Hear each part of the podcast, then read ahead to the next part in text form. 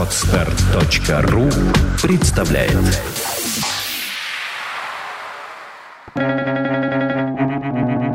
Свободное радио Компьюлента. Невежество – лучшая в мире наука, ибо дается без труда и не печали душу. Джордана Бруно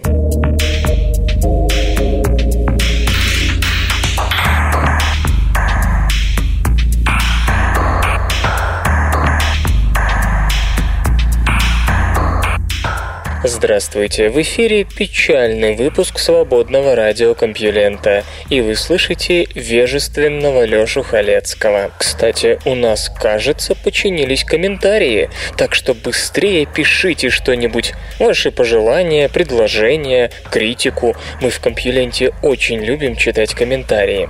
А теперь новости, поехали. Наука и техника.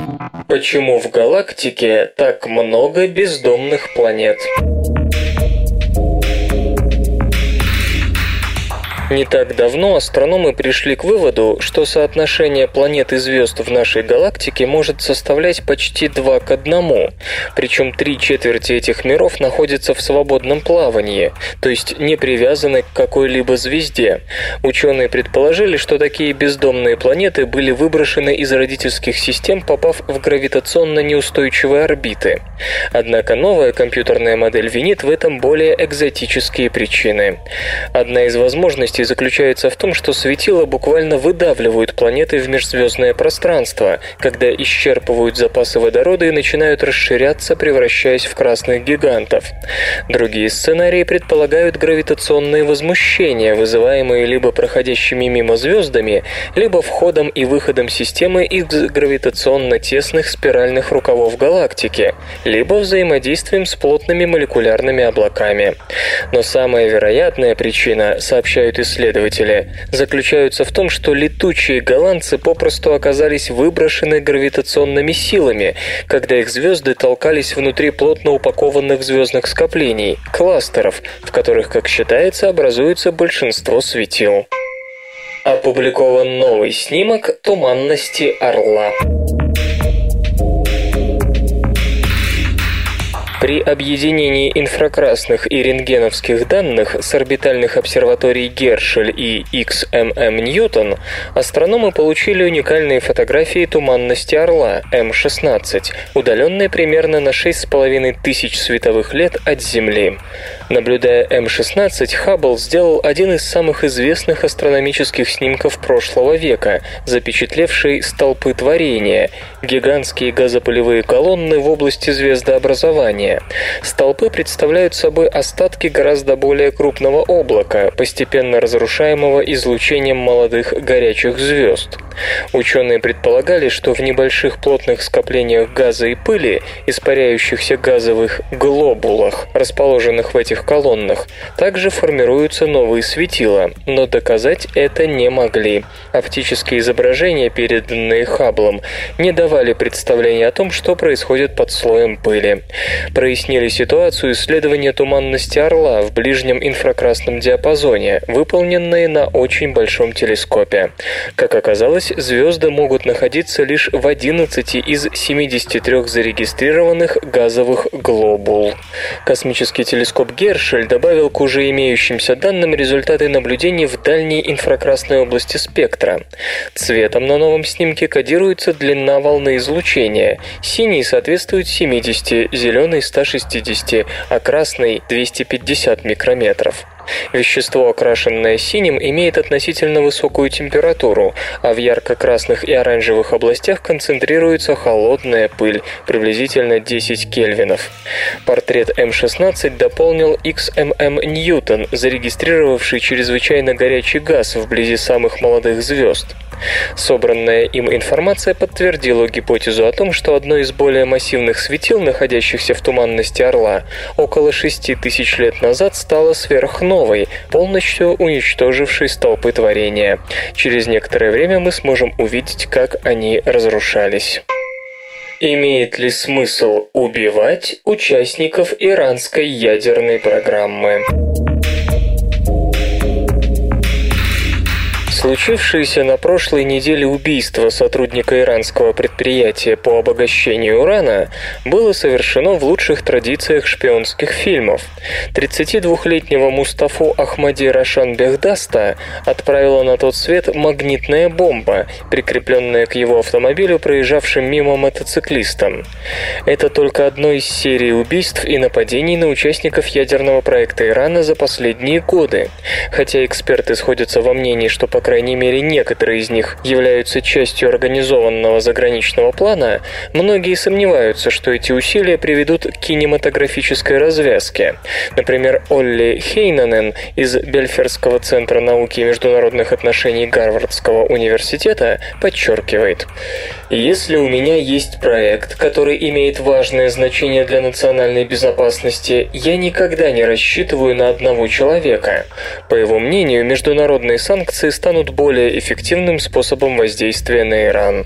Господин Хейнанен, бывший заместитель генерального директора Международного агентства по атомной энергии, отмечает, что до сих пор никто не знает заказчика убийства и его мотивов. Многие западные СМИ назвали Ахмади Рашана ученым-ядерщиком, мол, имел степень в области химического машиностроения, а иранская пресса писала о нем как о заместителе директора по маркетингу предприятия по обогащению урана в Натанзе, то есть он не был сколько-нибудь значимой фигурой в ядерной программе Ирана. Британский физик Питер Циммерман, почетный профессор Королевского колледжа Лондона, полагает, что убийство ключевого сотрудника все-таки способно привести к задержке ядерной программы, если сделать это в соответствующих обстоятельствах. Например, убийство Лесли Грофса, военного начальника Манхэттенского проекта, имело бы серьезные последствия, если бы случилось в 1942 или 1943 году, когда проект атомной бомбы оказался под вопросом, и именно сила убеждения Грофса стала решающим фактором. Но если бы в 1944 году ликвидировали, скажем, Опенгеймера, едва ли хиросимскую трагедию удалось бы отложить хотя бы на месяц. Само определение ключевых кадров ядерной программы – трудная задача, ибо ученые, подозреваемые в причастности к ней, часто занимают безобидные академические посты. Так, в интервью 2007 года Ферейдун Абасси Давани представился как университетский профессор и руководитель ядерного общества Ирана, обычной научно-просветительской организации. Тем не менее, он включил его в список участников подпольной военной программы. После неудачного покушения в 2010 году его назначили главой организации по атомной энергии Ирана. Сам господин Абасси считает, что попытки застопорить ядерную программу Ирана могут иметь лишь краткосрочные последствия. Например, по его словам, Соединенные Штаты запретили продажу программного обеспечения, которое Иран мог бы использовать для расчета ядерных реакций. Но местные ученые разработали собственное программное обеспечение, в том числе воспользовавшись информацией от зарубежных специалистов. Ну да, замедлились, но в конечном счете получили ноу-хау другим способом, отмечает господин Абасси. Похожая ситуация была замечена после того, как компьютерный червь Stuxnet посеял хаос на предприятии по обогащению урана в 2010-м. Скотт Кэмп из Принстонского университета поясняет, что это привело лишь к увеличению темпов обогащения, и за 6 недель центрифуги наверстали упущенное. Господин Кэмп полагает, что уничтожение ученых, которые, как утверждается, связаны с программой, может иметь тот же эффект. Иран станет еще активнее наращивать ядерный потенциал. Эти вещи имеют непредвиденные и непредсказуемые последствия, отмечает специалист. В чем причина мнимой храбрости? Наша неоправданная смелость в обещаниях и намерениях может быть связана вовсе не с желанием похвастаться, а с тем, что мы не всегда можем предсказать собственное поведение в не слишком знакомой щекотливой ситуации. Бывает так, что мы собираемся совершить что-нибудь необычное, экстравагантное или даже безумное, а потом вдруг резко сдаем назад. Это может быть что угодно, от намерения выступить перед людьми на каком-нибудь собрании до обещания станцевать рок-н-ролл Кэрол в костюме Адама на собственном дне рождения. Психологи из университетов Карнеги Меллона и Колорадо, оба США, считают, что причиной такой мнимой смелости может быть разрыв между нашим намерением и чувствами страха, неловкости и стыда, которые мы при этом можем испытать. В статье исследователи говорят об эмпатическом пробеле, нашей неспособности предугадать собственную психологическую реакцию в будущем. Пока грядущее событие далеко от нас или же вообще лежит за пределами нашего опыта, мы можем быть сколь угодно смелыми, так как находимся в неведении относительно собственных эмоций на его счет. То есть, если человек никогда не выступал публично, он может с легкостью согласиться держать речь перед огромным собранием, подобно тому, как маленький мальчик собирается победить крокодила, которого он знает только по детской книжке. Психологи спрашивали у группы студентов, принимавших участие в эксперименте, согласны ли они спеть или сплясать перед всем курсом за вознаграждение, разумеется. Некоторым испытуемым перед тем, как предложить им экстравагантное публичное выступление, экспериментаторы показывали короткое видео. Оно должно было слегка напугать, встревожить или вызвать раздражение у тех, кто его смотрел.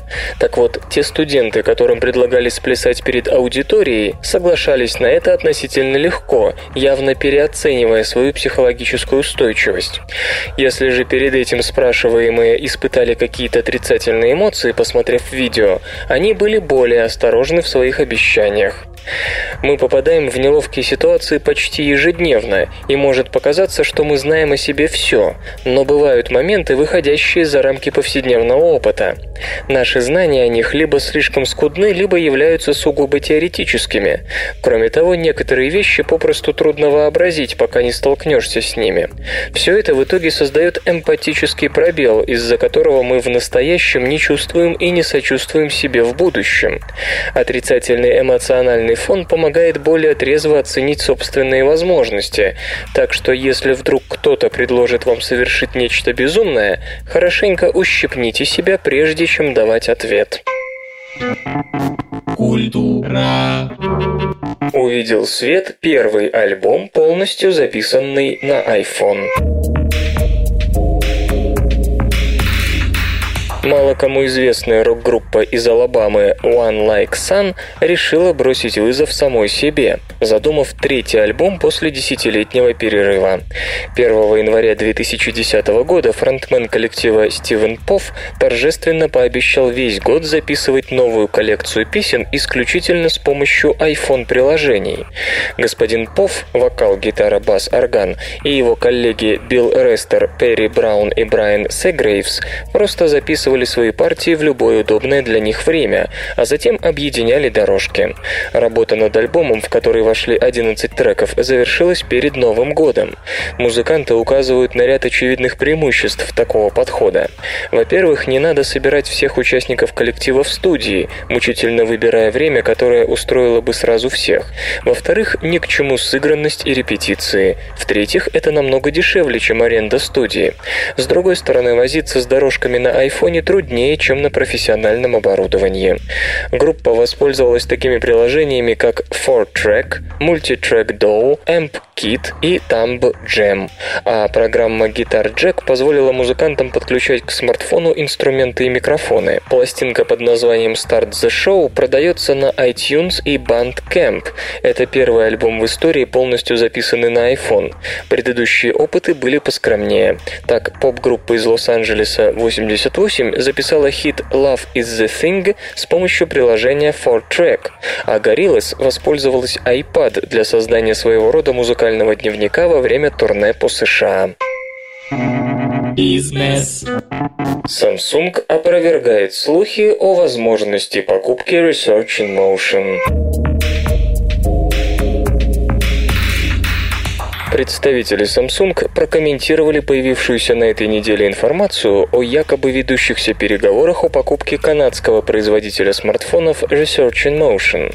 В минувший вторник ресурс Boy Genius Report распространил сведения о том, что глава Research in Motion Джим Балсилли обсуждал с рядом компаний, в том числе с Samsung, возможность частичной или полной продажи своей фирмы либо лицензирования определенных разработок. Однако, как заявляют в Samsung, компания не обсуждала возможность приобретения Research in Motion и не заинтересована в подобной сделке. В то же время южнокорейский производитель никак не прокомментировал информацию о вероятном лицензировании интеллектуальной собственности Research in Motion. Дела у канадской компании идут из рук вон.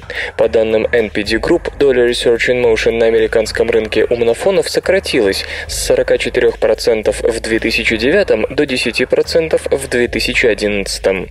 Недавно Research in Motion была вынуждена объявить о переносе выпуска коммуникаторов следующего поколения на более поздний срок.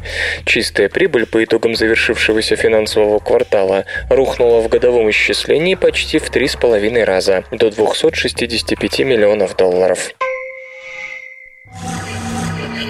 Эти забавные ученые. Резерфорд демонстрировал слушателям распад радия. Экран то светился, то темнел. «Теперь вы видите, — сказал Резерфорд, — что ничего не видно. А почему ничего не видно, вы сейчас увидите». Наука и техника. Удавы слушают сердце удушаемой жертвы. Когда удав, питон или анаконда убивают добычу, они внимательно прислушиваются к ее сердцебиению и прекращают удушение только после остановки сердца жертвы. По мнению исследователей из колледжа Диккенсона США, удавы, питоны и анаконды, удавливающие добычу, вовсе не преследуют цель по максимуму размягчить жертву, сломав ей все кости. Змеям нужно одно, чтобы сердце жертвы остановилось. Удушение требует от рептилий рептилий больших энергетических затрат и, вообще говоря, может быть потенциально опасным для самого хищника. Поэтому в ходе эволюции змеи-душители научились точно определять, когда можно ослаблять хватку, не боясь, что жертва вдруг очнется и чего доброго окажет сопротивление. Исследователи использовали в эксперименте устройство, имитирующее сердечный ритм. Прибор они вживляли мертвой, но еще теплой крысе и подкидывали добычу молодым змеям. Обычно удавы тратили на крысу крысу около 20 минут, но в эксперименте искусственное сердце было настроено на разное время. Оно билось либо 10 минут, либо все 20 минут, либо вообще сразу же умолкало.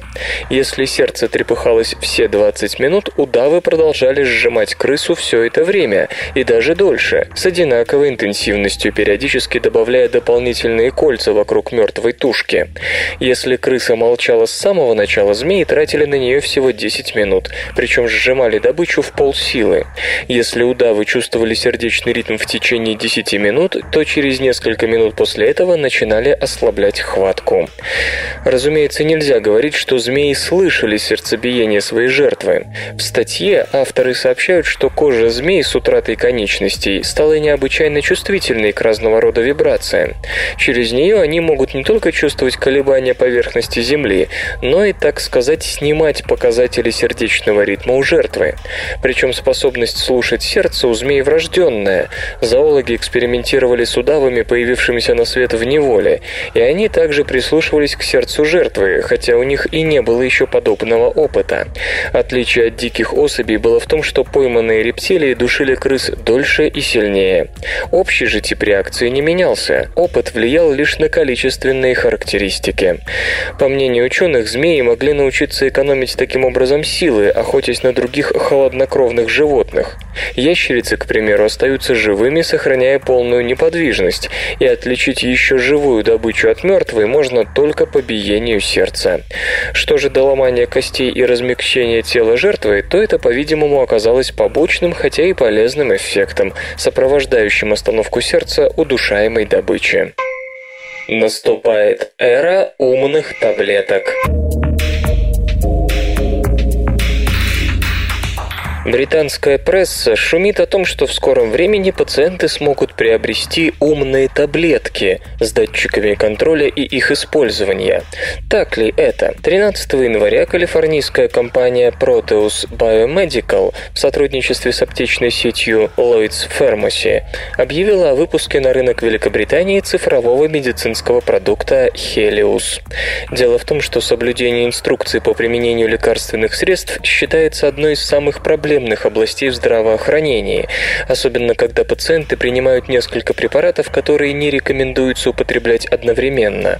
Самое главное и основное, что мы можем сделать, это мониторинг реального физического использования лекарств, говорит Эндрю Томпсон, исполнительный директор Proteus. Мы протестировали систему на сотнях пациентов в различных терапевтических областях. Она испытывалась в борьбе с туберкулезом, в психиатрии, при сердечной недостаточности, гипертонической болезни и сахарном диабете. Proteus разработала датчики, классифицируемые как принимаемые внутрь маркеры событий. Их можно глотать вместе с таблетками или внедрять непосредственно в препараты. В данном случае датчики встроены в плацебо, которые надо принимать вместе с медикаментами. Lois Pharmacy намерена начать продажу в сентябре. Датчики приводятся в действие желудочной кислотой.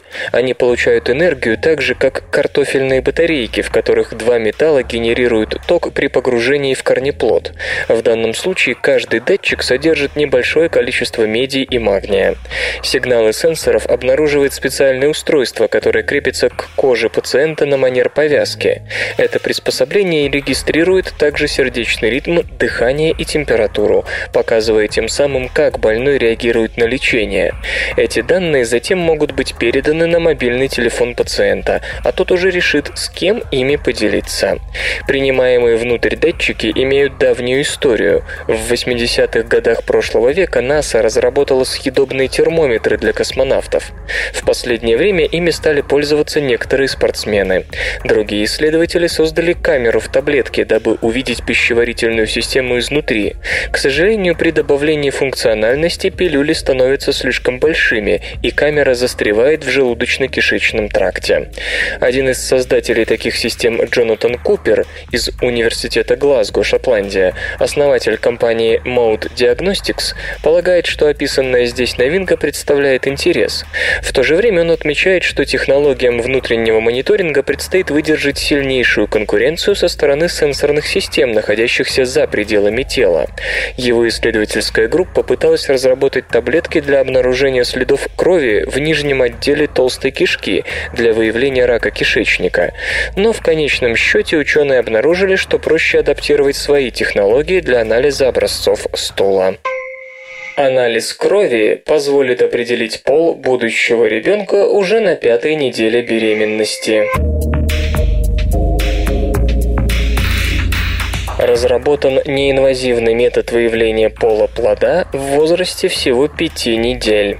Знать заранее пол ребенка очень важно, если мать носитель гена X-хромосомы, который может вызвать такое заболевание, как мышечная дистрофия.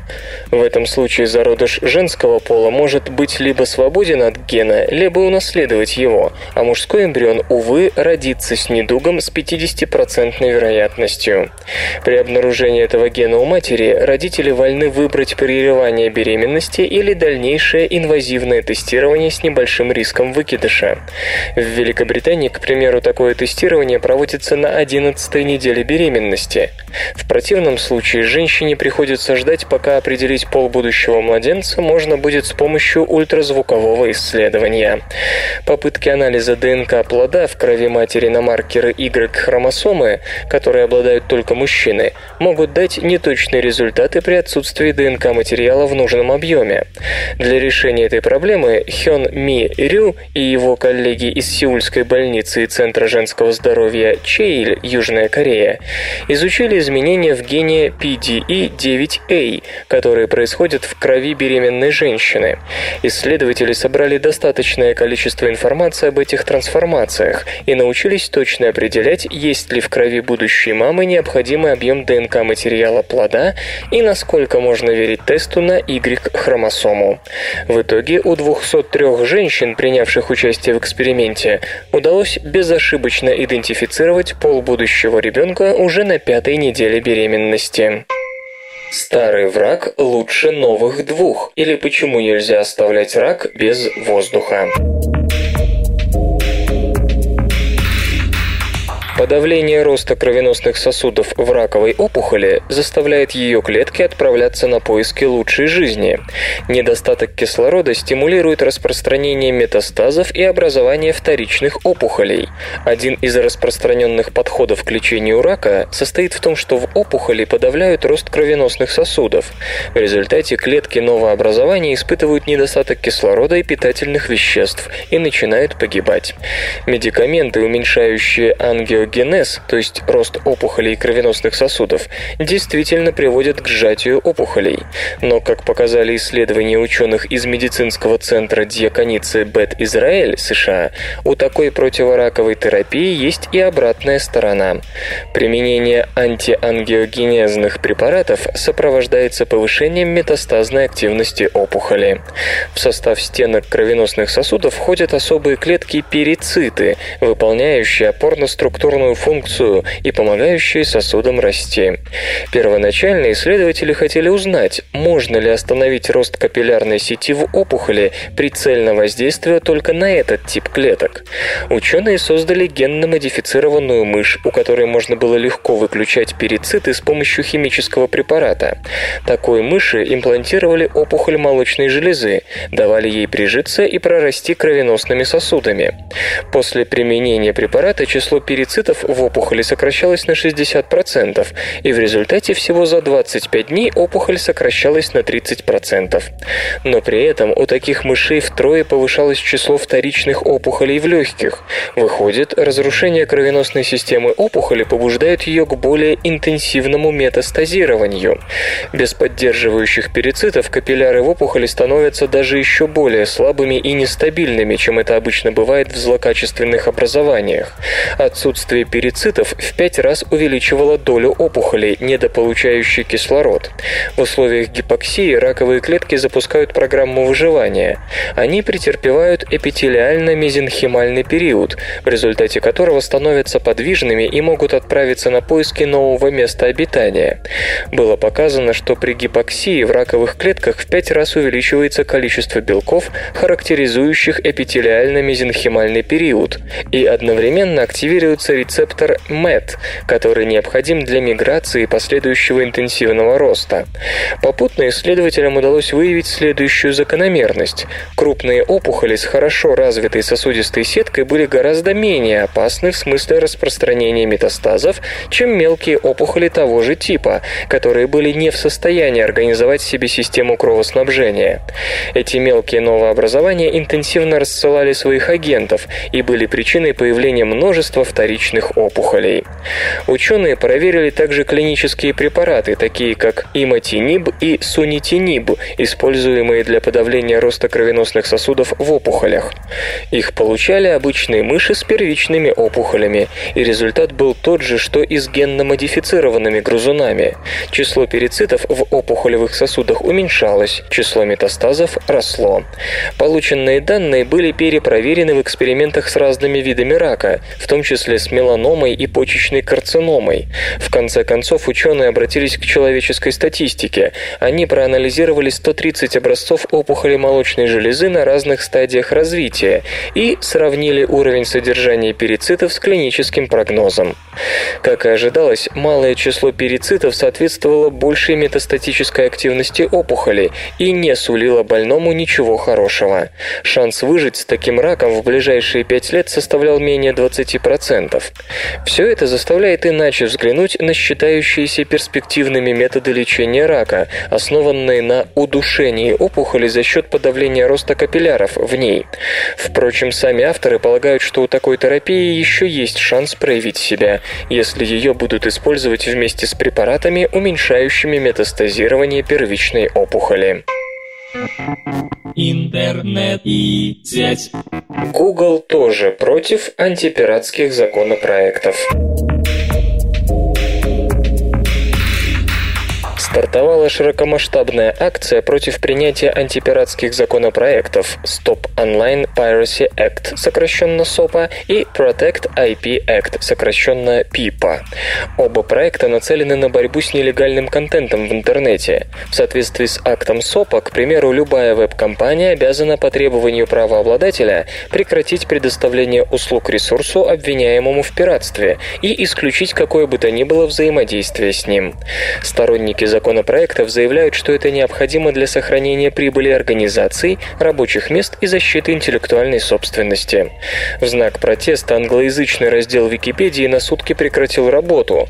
Попробуйте попасть в любую статью, и вы увидите сообщение следующего содержания. За десятилетия с лишним мы потратили миллионы часов на создание самой обширной энциклопедии в истории человечества. Конгресс США сейчас рассматривает законопроекты, которые могут нанести непоправимый вред свободному и открытому интернету. Акцию поддержала веб-корпорация Google, предлагающая пользователям сети подписать петицию против принятия СОПа и ПИПа. Оставить свой голос можно на странице google.com landing take action. Протест выражают и другие интернет-ресурсы, в частности Boeing Boeing, Ars Technica, WordPress, Reddit и другие. Сенатское голосование по вопросу принятия СОПа начнется 24 января. Железо и гаджеты. LG представила планшет Optimus Pad LTE. Компания LG Electronics анонсировала свой первый планшетный компьютер с поддержкой мобильных сетей четвертого поколения LTE. Новинка, названная Optimus Pad LTE, наделена 9-дюймовым сенсорным дисплеем с разрешением 1280 на 768 точек. Есть интерфейс HDMI для вывода изображения на внешний монитор или телевизор, а также две камеры, тыловая с 8-мегапиксельной матрицей и 2-мегапиксельная фронтальная. Аппаратная основа гаджета – двухъядерный процессор Qualcomm Snapdragon с тактовой частотой 1,5 ГГц. Вместимость интегрированного флеш-накопителя составляет 32 ГБ.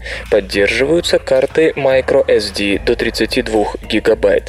Габариты планшета равны 245, 151 и на 9,5 мм. Весит он приблизительно 500 граммов. Питание обеспечивает аккумуляторная батарея емкостью 6800 мАч. Изначально на Optimus Pad LTE инсталлирована операционная система Android 3.2 Honeycomb. Позднее, вероятно, станет доступно обновление до Android 4.0 Ice Cream Sandwich. Цена не уточняется. Microsoft раскрыла требования для планшетов под управлением Windows 8. Стали известны требования к аппаратному оснащению планшетных компьютеров под управлением операционной системы Windows 8, релиз которой ожидается во второй половине года.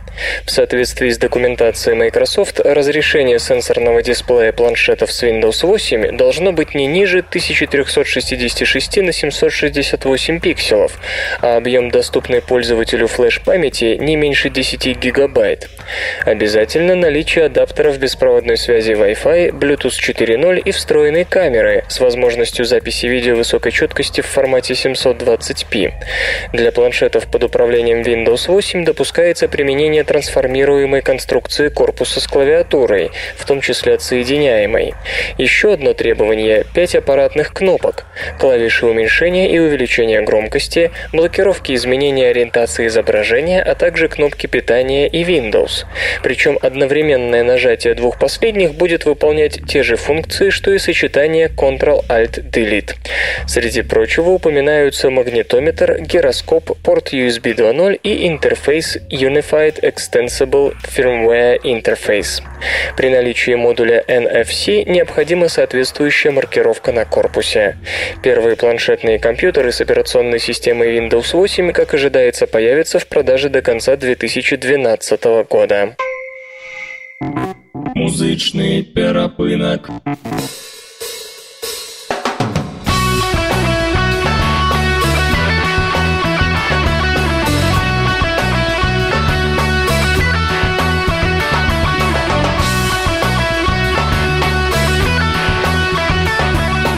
Сегодня в эфире свободного радиокомпьюлента группа «В гостях у сказки», а получать эстетическое удовольствие мы будем от песни «Бабочка». Я горел, как не может гореть свеча. Я горел как-то сгоряча, а ты так любила свет. Я мечтал вечно жить и не знать любви. Но ты все же смогла войти В мой рожденный тьмою жаркий бред. Я привык, ты же знаешь, гореть огнем. Но теперь мы уже вдвоем И отсюда обоим спасения нет. Оглянись, в центре пламени так темно Только мне уже все равно. Виден всем наш с тобою тет-а-тет Лети в мои сети, бабочка, лети в мои сети, лампочка. Смотри, ты уже голодная, голодная, голодная. Любовью своей укутаю, спою тебе песню жуткую. Лети в мои сети, бабочка, порхай над свечой, лампочка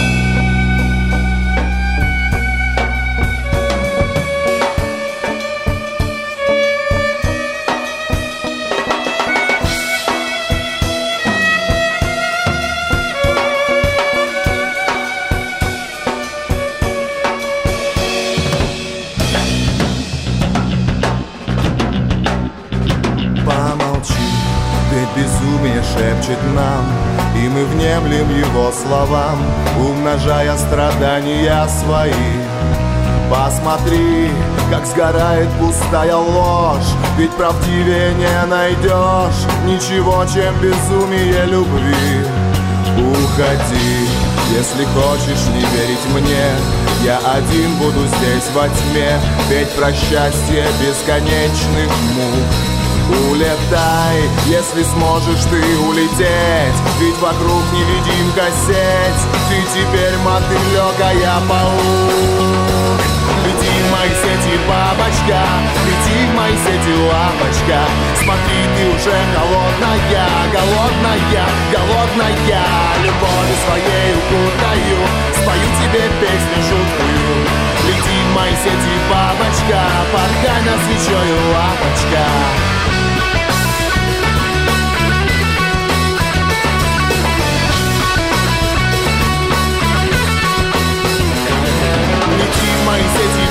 бабочка Лети в мои сети, лапочка.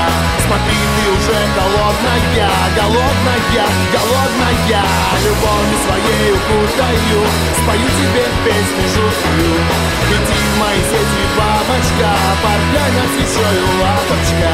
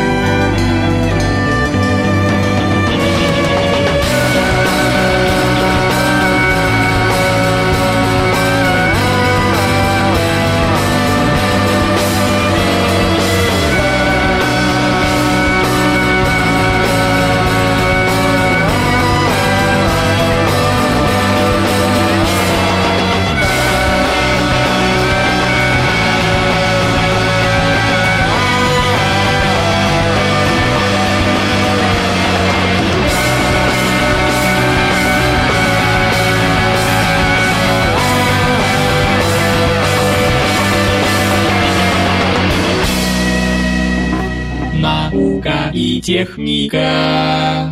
Нейродегенеративные заболевания могут провоцироваться поломками в митохондриях.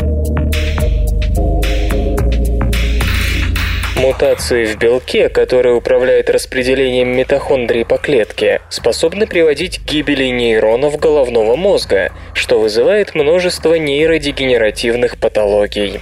В конце 70-х прошлого века канадские врачи описали новое нейродегенеративное заболевание аутосомно-рецессивную спастическую атаксию Шарлевуа-Сагене, или сокращенно Арзакс. Как и все недуги этого типа, он проявлялся в истощении и атрофии мышц конечностей, нарушении координации движений, беспорядочных движениях глаз, спутанной речи. Симптомы обнаруживались в раннем детстве и со временем лишь ухудшались, приковывая человека к инвалидному креслу.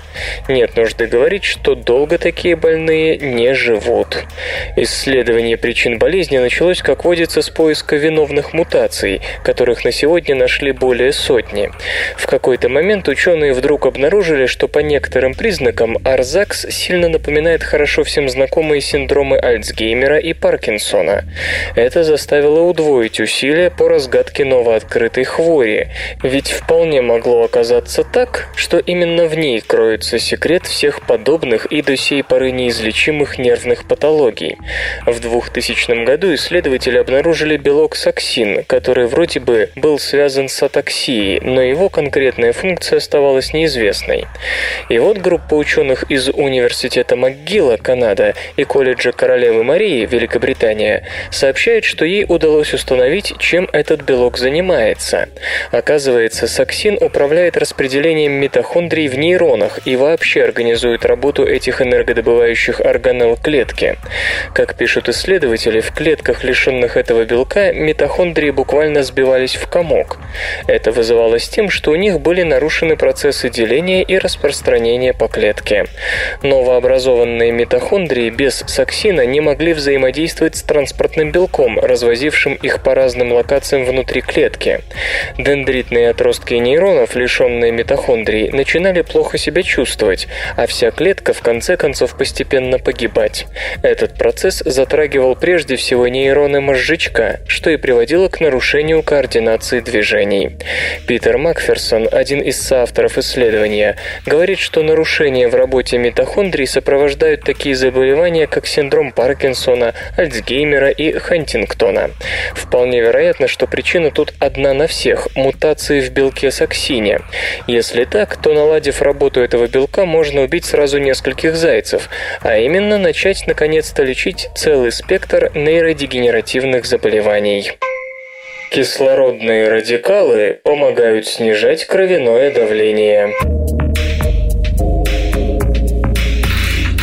Пероксид водорода – один из самых агрессивных окислителей, необходим для структурной настройки фермента, отвечающего за расслабление стенок кровеносных сосудов. В последнее время все чаще раздаются голоса в пользу молекул оксидантов. Оказывается, они не так уж вредны, как о них принято думать. Речь тут идет в первую очередь о кислородных радикалах, которые образуются в результате реакции дыхательного фосфорилирования в митохондриях. Исследователи из Королевского колледжа при Лондонском университете тоже вносят свой вклад в реабилитацию этих молекул. В статье, опубликованной в журнале Nature Medicine, они сообщают, что пероксид-радикал необходим для регуляции кровяного давления. Кровяное давление регулируется мускулатурой стенок кровеносных сосудов, и в нашем организме есть несколько биохимических путей, которые дают сосудам команду сужаться или расслабляться. Один из этих путей управляет является так называемым гиперполяризующим фактором эндотелия. Этот белок снижает кровяное давление, расслабляя стенки сосудов. Работает он не один, среди его сотрудников есть фермент протеин киназа G. Вместе с тем, многие исследователи сообщали о важной роли пероксид водорода H2O2 в пути гиперполяризующего фактора эндотелия. Однако до сих пор никто не знал, в чем конкретно эта важная роль заключается. Оказалось, что этот окислитель нужен для настройки протеин киназы G. Функционирование любого белка зависит от его пространственной структуры, а пространственная укладка определяется взаимодействиями между аминокислотами в полипептидной цепи. Одной из важных скрепок, удерживающих правильную структуру, считается ковалентная связь между атомами серы аминокислот цистеинов.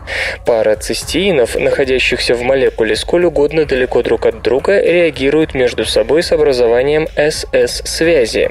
Однако такая реакция часто требует постороннего содействия. В случае протеин киназы G таким помощником оказывается пероксидный радикал.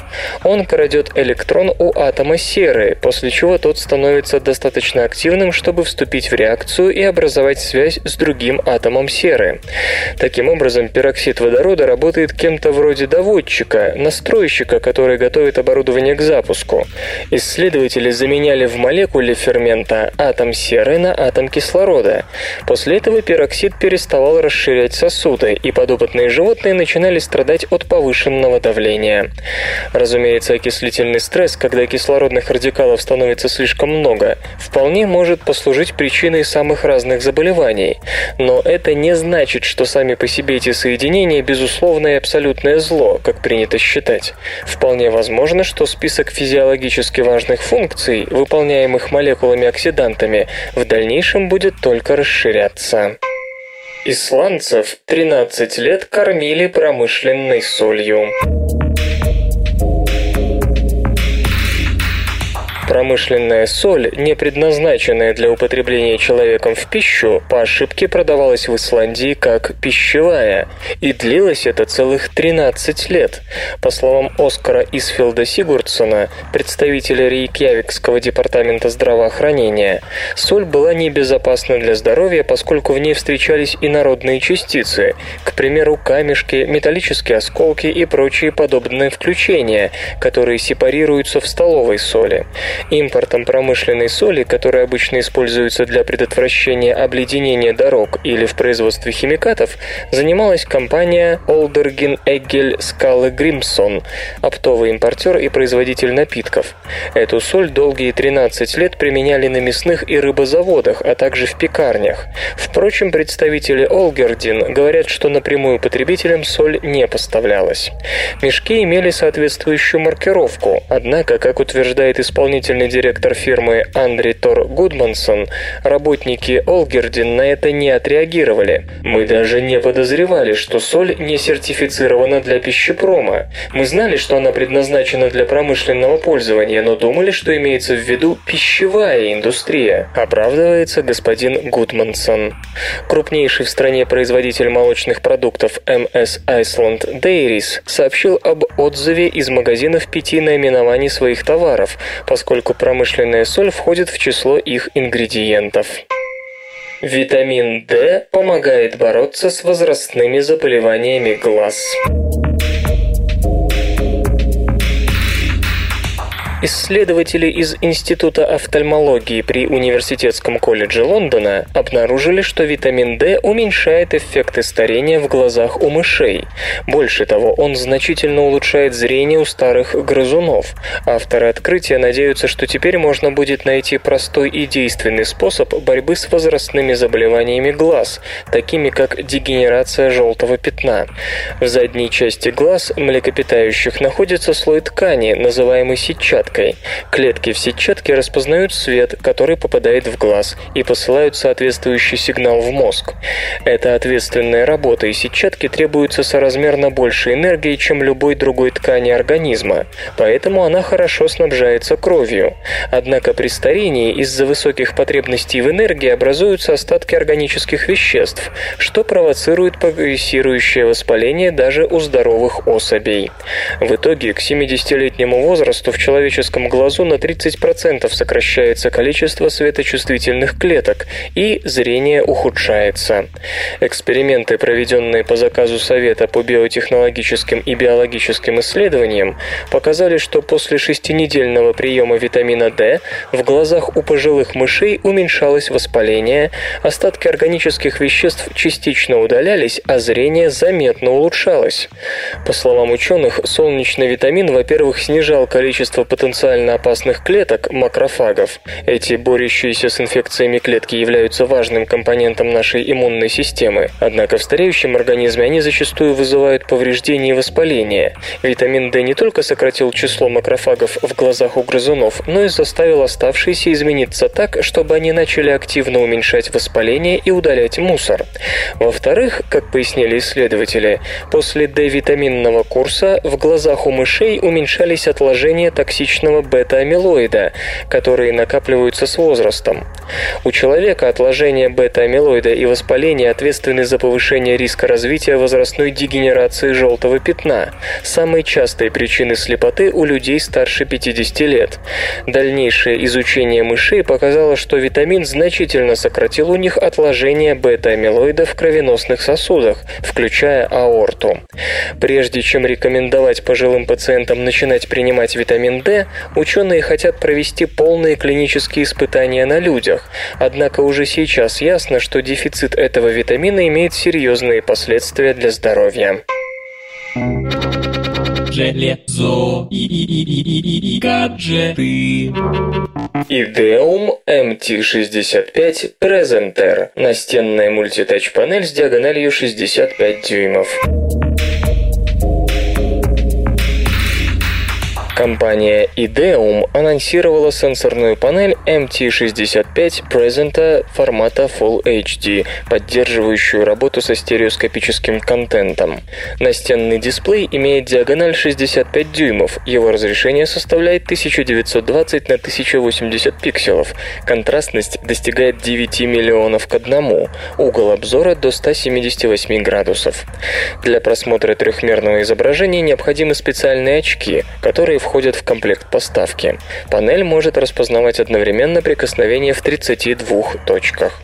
В модели MT65 Presenter использован четырехъядерный процессор Intel Core i7-2720QM с тактовой частотой 2,2 ГГц. Панель несет на борту 8 ГБ оперативной памяти, твердотельный накопитель вместимостью 256 ГБ и графический контроллер GeForce GTX 460 с гигабайтом памяти. Новинка располагает адаптерами беспроводной связи Bluetooth и Wi-Fi, веб-камерой с оптикой Carl Zeiss и стереофоническим микрофоном, портами HDMI и USB 2.0, операционная система Windows 7 Professional, 64-битная версия. Размеры новинки 1016 на 1600 и на 101 мм, вес 84 килограмма. Поставки MT65 Presenter уже начались. Ориентировочная цена мультитач-панели 17 500 долларов. Alienware X51 – игровой компьютер небольшого и изящного форм-фактора. Компания Dell представила под маркой Alienware компактный настольный компьютер X51 на аппаратной платформе Intel. Производитель называет новинку самым малогабаритным игровым десктопом Alienware из всех когда-либо создававшихся. Его размеры составляют 343 на 318 и на 95 мм, вес приблизительно 5,5 кг. В максимальной конфигурации Alienware X51 несет на борту четырехъядерный процессор Intel Intel Core i7, 8 ГБ оперативной памяти и жесткий диск вместимостью 1 ТБ со скоростью вращения шпинделя 7200 оборотов в минуту. Есть DVD-рекордер, опционально допускается установка оптического привода Blu-ray. Десктоп оснащается графическим ускорителем GeForce GT 545 или GeForce GTX 555 с 1 ГБ памяти, сетевым адаптером Gigabit Ethernet, контроллером Wi-Fi и 8-канальным специальным звуковым кодеком. Набор портов ввода-вывода включает 6 разъемов USB 2.0 и 2 USB 3.0, интерфейс HDMI и прочее. Компьютер функционирует под управлением Windows 7 Home Premium. Стоит он от 700 долларов. Поставки уже начались.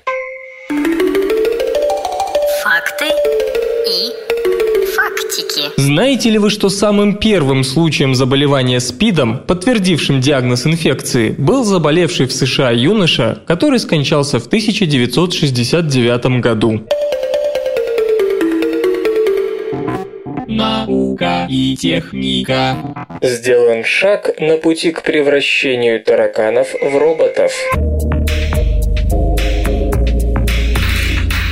Насекомые, оснащенные крошечными датчиками, могли бы вести разведку в зданиях, отравленных вредными химическими веществами, искать людей под обломками после землетрясений, короче говоря, забираться в такие места, куда человек не способен попасть. И первый шаг к созданию таких гибридов уже сделан. Секрет заключается в имплантируемых биотопливных элементах, которые функционируют на треголозе, углеводе, получаемом организмом тараканов при переработке переработки питательных веществ. Устройство, кажется, не наносит насекомым никакого вреда. Нейробиологи внедрили приспособление в брюшко пяти обездвиженных усачей, провели необходимые измерения, а затем удалили их. После этого тараканы вели себя совершенно нормально, утверждает Даниэль Шерсон из Университета Кейс Вестерн Резерв США. Хотя устройство получает энергию из углевода медленно, созданное им электричество запасается и расходуется используются небольшими порциями. Энергия может использоваться как для питания датчиков, установленных на насекомом, так и для манипулирования его нервной системой. Впрочем, в ближайшее время подобные эксперименты не планируются. Тараканы располагают так называемой открытой системой кровообращения, в которой кровь, содержащая триголозу, на некоторых участках протекает не внутри сосудов, а непосредственно соприкасаясь с тканями организма. При этом кровь находится под низким давлением, и два электрода можно вставить без повреждения критических внутренних органов. Вот как это работает. Топливный элемент состоит из двух электродов. На одном из них два фермента расщепляют триголозу, которую организм таракана выделяет из своей пищи. Один из двух ферментов, триголаза, преобразует триголозу в глюкозу. Второй фермент превращает глюкозу в другой продукт и освобождает электроны. Электроны движутся ко второму электроду, где еще один фермент предоставляет им доступ к кислороду и в воздухе. Побочным продуктом процесса становится вода. Это первый случай, когда система доказала свою жизнеспособность на живых насекомых. Кстати, ученые испытали свою разработку и на грибах шиитаке, которые тоже содержат триголозу. Эксперимент и в этом случае увенчался успехом. Химическую энергию удалось превратить в электрическую. В Mercedes-Benz разработана автомобильная приборная панель будущего. Компания Mercedes-Benz показала, какими могут стать автомобильные приборные панели нового поколения. Концептуальная разработка германского автоконцерна получила название DICE, что расшифровывается как Dynamic and Intuitive Control Experience. Идея заключается в том, чтобы полностью избавиться от традиционных кнопок и переключателей. Управлять бортовыми системами транспортного средства предлагается при помощи жестов. Комплекс DICE состоит из трех основных зон лобового стекла, а также левой и правой интерактивных панелей. В левой части отображается информация датчиков, в частности скорость движения автомобиля, обороты двигателя и прочее. Правая часть панели служит для управления мультимедийными функциями, доступа к онлайновым социальным сервисам и тому подобного. На лобовое стекло могут выводиться различные сопутствующие данные, что позволяет сформировать систему дополненной реальности. Благодаря встроенным датчикам взаимодействие с комплексом DICE сможет осуществляться только жестами. Некоторые наблюдатели сомневаются в том, что подобный подход будет удобен на практике. Так или иначе, но пока DICE — это лишь концептуальная разработка Mercedes-Benz, которая, если и появится в серийных автомобилях, то, скорее всего, вовсе не завтра. Железо и гаджеты. Мобильный телефон Spare One работает от одной батарейки АА. В марте начнутся поставки необычного мобильного аппарата Spare One, которому для работы не нужен аккумулятор. Телефон функционирует, получая питание всего от одной батарейки АА стандарта. Причем, как утверждают создатели, при применении элемента Energizer Ultimate Lithium L91 время работы в режиме передачи голосовых данных достигает 10 часов. Предполагается, что Spare One пригодится в тех случаях, когда пользователь по той или иной причине не может подзарядить аккумулятор аккумулятор обычного сотового аппарата, например, ввиду отсутствия поблизости розетки или зарядного устройства. Spare One выйдет в модификациях с поддержкой сетей GSM 850 1900 МГц и GSM 900 1800 МГц. В службу спасения с телефона можно звонить, не устанавливая сим-карту. Цена новинки составит приблизительно 50 долларов. Игры, игры, игры, игры. Началось открытое бета-тестирование Starhawk. Вчера, 17 января, началось открытое бета-тестирование шутера от третьего лица Starhawk, сообщает издательство Sony Computer Entertainment. С 22 ноября по 22 декабря пользователи, которых отобрали сами девелоперы, щупали различные аспекты игры в закрытом режиме. Со вчерашнего дня доступ к бете получили все, у кого есть платная подписка PlayStation Plus. В течение следующего месяца издатели намерены приглашать новых участников с помощью различных акций, на порталах вроде IGN и GameStop. Ну а полное снятие ограничений, когда любой PlayStation 3 пользователь сможет скачать тестовую версию, назначено на 21 февраля. Разрабатывают проект студии Lightbox и внутреннее подразделение SCE Santa Monica. Кстати, вчера же была названа дата североамериканского релиза – 8 мая. Сроки евровыпуска пока не уточняются. В бета-версии доступны несколько игровых режимов и пара карт для мультиплеера. Сетевой режим представляет собой довольно любопытный сплав шутера и стратегии в реальном времени, когда игроки могут сооружать собственную базу, возводить различные постройки, использовать боевую технику. Свободное радио Компьюлента.